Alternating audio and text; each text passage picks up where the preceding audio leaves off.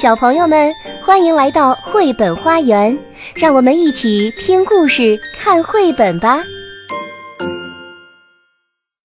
小朋友们好，我是玛丽阿姨，今天要带给大家的是幼儿经典故事第二集当中的两个小故事。这套书是由青岛出版社出版的。今天的第一个故事的名字叫做《小猴下山》。小猴从小就和妈妈住在山里，他看到别的猴子下山去玩，可羡慕了。小猴整天央求妈妈：“您让我下山看看吧，您让我下山看看吧。”妈妈总是说：“你还太小，等再长大一些。”终于有一天，妈妈对小猴说：“你去看望外婆吧，山下的红房子就是外婆的家。”小猴拍拍胸脯说：“妈妈放心吧，我还会在路上给外婆带些吃的呢。”说完就高兴地出了家门。山下的景色真美啊！小猴一边走一边看，觉得什么都新鲜。突然，小猴眼前出现一片玉米地，他高兴地说：“这里的玉米真大呀，外婆肯定喜欢。”小猴掰了一个最大的玉米，扛在肩上，吃力地向前走。走着走着，小猴来到一棵桃树下，树上挂着好多又大又红的桃子，它馋得流出了口水。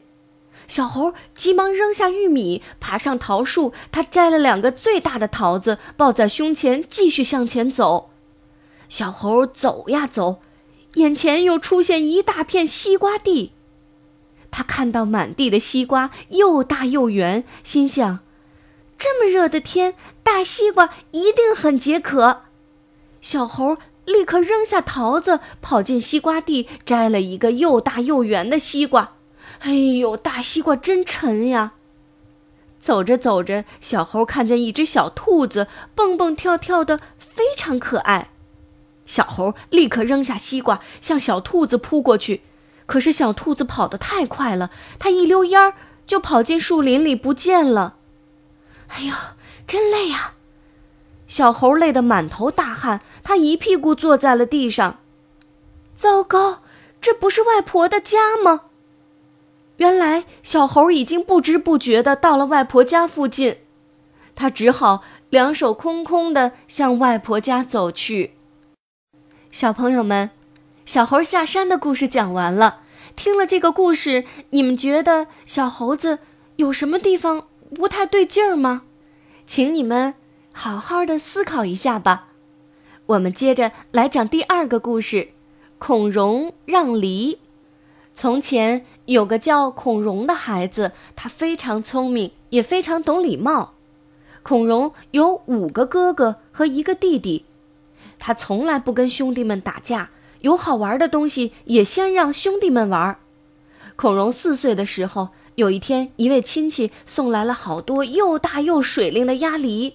妈妈把鸭梨洗好，放在桌子上，对孩子们说：“快来吃梨了。”这时候，孔融正和兄弟们在院子里玩得高兴呢。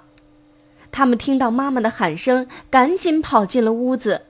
妈妈端来一盆水，几个孩子把手洗得干干净净的。洗完手，他们争先恐后地跑到桌子旁边，你抢大的梨，我挑好的梨，谁也不让谁。只有孔融站着没有动。